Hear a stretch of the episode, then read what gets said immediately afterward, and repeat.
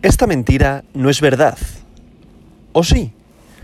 Hoy, viernes 29 de abril del año 2022, la capitalización global del mercado de las criptomonedas es de 1.81 billones con B de dólares, lo que representa un aumento del 0,23% con respecto al último día.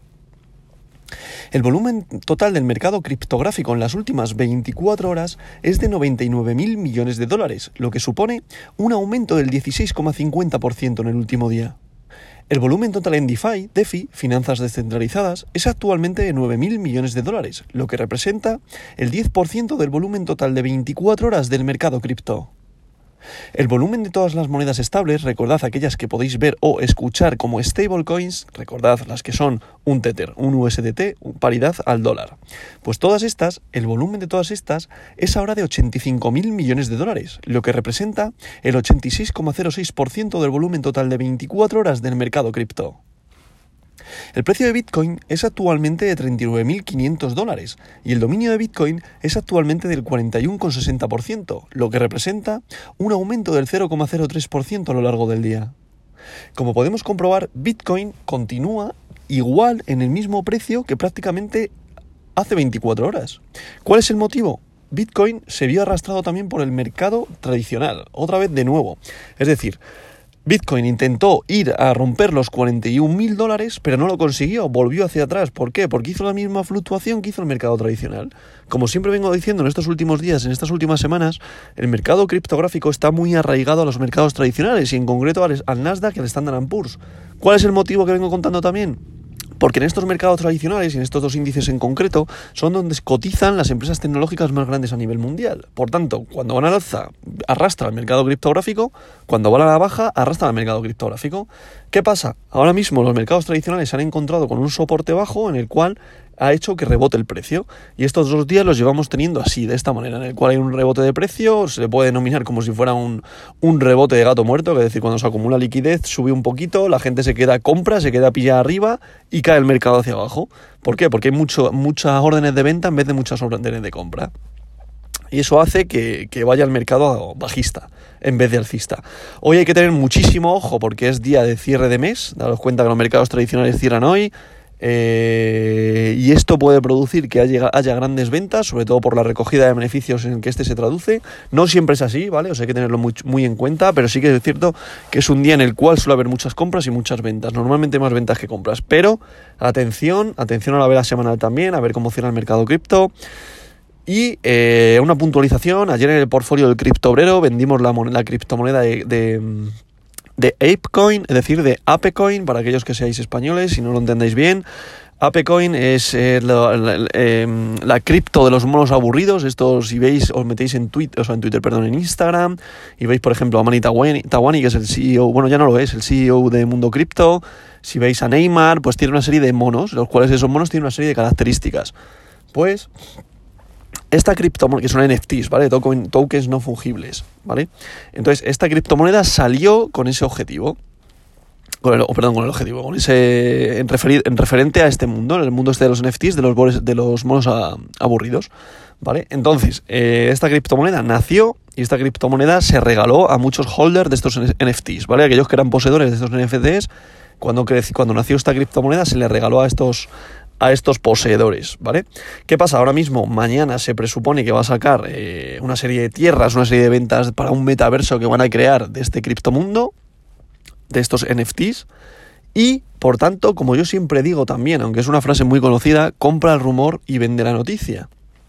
Yo, por tanto, ayer llegué al objetivo de inversión de este mono. Quería haber llegado al 100%, pero al final no lo conseguí. No tuve que vender antes porque vi una señal de venta fuerte en el cual invertimos 12 euros, ¿vale? Entre 10 y 12 euros para tener un ApeCoin y lo vendimos a 21, a 21 euros, ¿vale? Por tanto, casi conseguimos el 100% de rentabilidad.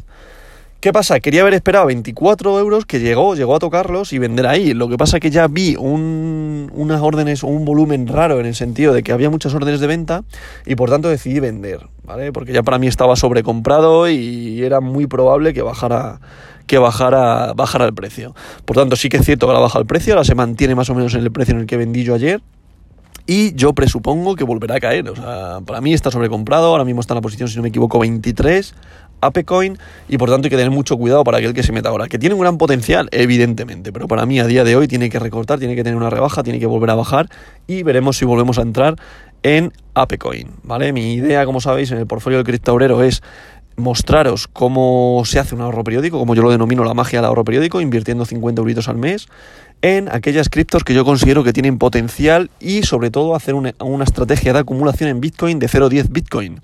¿Cuál es el motivo de la estrategia de acumulación en Bitcoin de 0.10 Bitcoin? Por eso compramos en soportes, porque consideramos que si Bitcoin llega a valer un millón de dólares, sí, un millón de dólares, es, probable que esos 0.10 Bitcoin nos valgan 92.000 euros si llegamos a acumular esos 0.10 Bitcoin. Por tanto, mi estrategia en las otras criptos es sacar buenas rentabilidades para luego en soportes ir comprando en Bitcoin y que veamos la magia del ahorro periódico, que esto se traduce en que aprovechándonos los dientes de sierra que tiene el mercado, es decir, de las subidas y las bajadas, ir haciendo una media en la cual sea una media muy buena y en la cual consigamos cuanto antes esos 0.10 Bitcoin y por tanto los holdeemos hasta que Bitcoin consiga el millón de dólares. Esto suena muy bonito, esto no es consejo de inversión, esto puede parecer, joder, este no está contando aquí una moto de la Virgen, pero no. Al final es lo que yo considero, considero que las criptomonedas han venido para quedarse, es un mercado que tiene una tecnología por detrás muy, muy, muy potente y muy, muy, muy buena, y en un plazo de 8 o 10 años es muy probable que Bitcoin valga ese precio. Pero todo hay que verlo. Evidentemente, si vemos que hay una hecatombe, habrá que vender, como, no somos tontos. Al final, el buen inversor es el que sabe ver las cosas. Y yo no vendo humos en el sentido de que yo no digo que te va a hacer millonario, porque no lo va a hacer. Lo que sí que te puede dar es, o son grandes rentabilidades. Y eso es lo que hay que tener en cuenta. Y eso es la estrategia que sigue un buen inversor sobre todo un inversor a, medio largo plazo. Dicho todo esto, vamos a ver cómo está el top 10 de hoy en el mundo de las criptomonedas. Bitcoin, el rey de las criptomonedas, el rey de oro, BTC con un valor unitario por moneda en posición número 1, con un valor unitario por moneda de 39.547,84 dólares, representa una pequeñita subida de un 0,28%. En posición número 2, Ethereum con su criptomoneda Ether con un valor unitario por moneda de 2.924,81 dólares lo que representa una subida de un 1,07%. En posición número 3, Tether, USDT, una stablecoin, recordad, paridad al dólar. En posición número 4, Binance Coin, BNB, la criptomoneda de Binance, con un valor unitario por moneda de 405,98 dólares. Ha vuelto a recuperar los 400 y ahora mismo está en 405,98, con una subida de un 3,90% respecto al día de ayer. En posición número 5, USDC, recordad, otra stablecoin, paridad al dólar. En posición número 6, Solana, con su criptomoneda Sol, con un valor unitario por moneda de 97,69 dólares, lo que representa una pequeña caída de un 1,60%. Hay que tener muy en cuenta que Solana vuelve a buscar los 100 dólares. Está tratando de recuperarlos, pero le está costando un mundo. Por tanto, ahí continúa, pero segurísimo que los, que los recupera. En posición número 7, Ripple XRP, con un valor unitario por moneda de 0,64 dólares, lo que representa una pequeña caída respecto al día de ayer de un 1,17%. En posición número 8, Terra, con su criptomoneda Luna, con un valor unitario por moneda de 86,41 dólares, lo que representa una pequeña caída de un 3,82%. En posición número 9, Cardano, con su criptomoneda ADA, con un valor unitario por moneda de 0,83 dólares, lo que representa una caída de un 0,30%.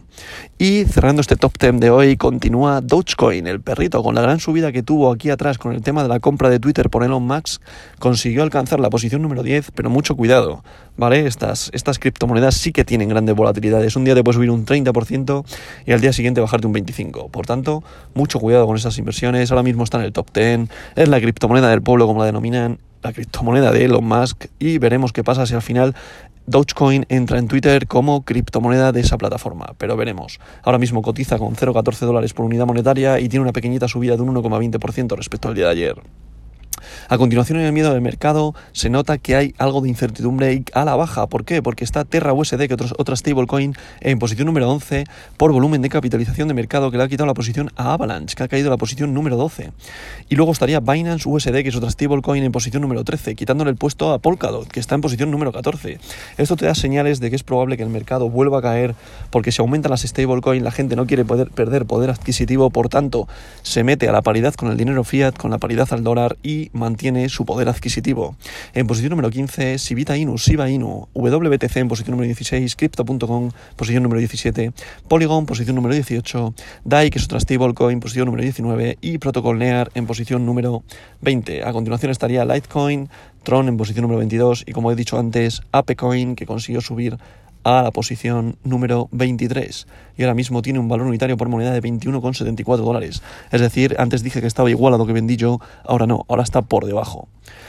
Dicho todo esto, vamos a ver cómo evoluciona el mercado, cómo abren los mercados. Ahora mismo los futuros están en positivo, pero mucho ojo porque es día de cierre de mes en los mercados tradicionales, día de recogida de beneficios en el cual puede haber muchas ventas. Como siempre digo, dicho esto, esta verdad no es mentira.